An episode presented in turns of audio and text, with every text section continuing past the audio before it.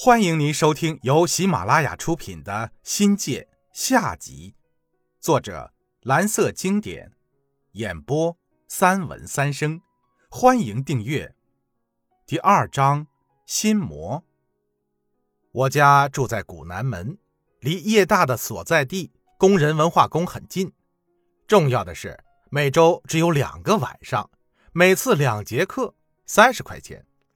可能是当时同类培训机构中报酬最高的了，这当然具有极大的诱惑力。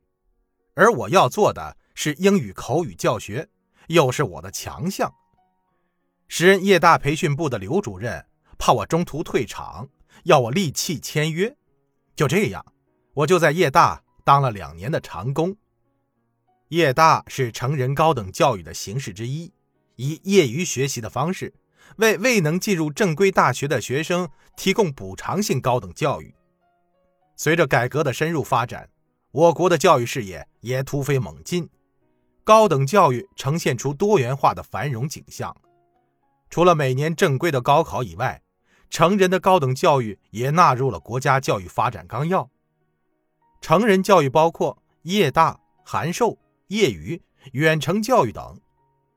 为了解决党内党员的文化层次结构，从中央到地方各级政府还相继成立了党校，于是相应的大学应运而生，出现了广播电视大学、函授大学、业余大学、业大和党校五大类型。不管是哪一类，国家承认学历，但都需要参加成人高考。学生毕业以后，颁发国家成人高等学校毕业证书。有国字头的，有省字头的，在当时特定的历史条件下，这类证书与工资晋级挂钩，跟正规的大专院校一样，享受国家的政策优惠。我教的还不是业大的大学生，而是业大为了满足社会需求，扩大自主招生，顺便为单位谋福利而开设的各类培训班。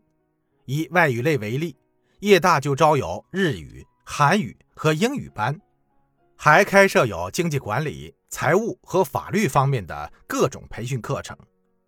我惊喜地感到，以旅游为主的桂林学习外语的热潮有增无减，跟改革之初我在桂林求学时轰轰烈烈的场景不相上下。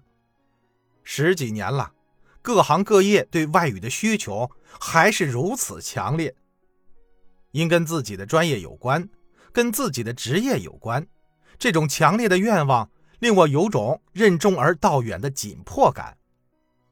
我教的这个班以训练口语为主，或者就叫做口语班，不讲语法和习题，是一种全新的教学模式，跟我的学校教学是两种不同的套路和风格。却与我在广外进修期间所灌输的交际教学法同宗同脉，所以我的教学自然、轻松、得体，很受学员们的欢迎。于我而言，却是回归口语天堂的有效途径。这些来自社会各阶层、各行各业的非英语专业的学员，以市农业局、外经委、商务局和旅游部门居多。比起参加高考的中学生来说，学习英语已经不再是强制，而是一种自发自愿的行为。这些学员为了出国进修，或者外资人才交流，或者出国经商，专门到此来提高英语口语水平和语言交际技能。那些年，国内经济不断好转，国外投资合资的机构越来越多。英语水平的高低对他们的前途影响很大，成为他们专业以外最可能晋级或者提拔的重要砝码。不管是出自何种目的，其英语的学习动机是无可非议的。英语学习动机是学习者学习英语的动力因素，是学习者激励自己达到英语学习目的的内在驱动力。学习动机与学业成就之间存在着相应的对等关系。有了动机，我心想，教学上肯定是比高中生好教了。实际情况是，这些学员水平参差不齐，大中专生都有，但张口无不例外的都是哑巴英语。何谓哑巴英语？就是学了很多年的英语，看得懂，听得迷茫，说着 broken English，结巴英语。零起步的不叫哑巴英语。在我门下的这些学员中，不乏大学生，有的已经学了十年的英语，还是不会起码的交流。哑巴英语是如何造成的呢？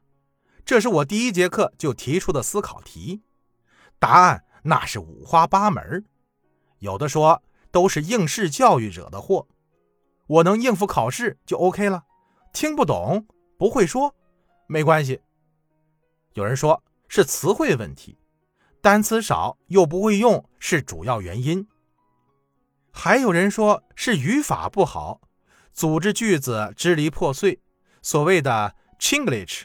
中式英语说到底还是语法问题，更有人说没有机会用英文交流，缺失语言交流的环境和背景，所以他们坐下来跟我练口语。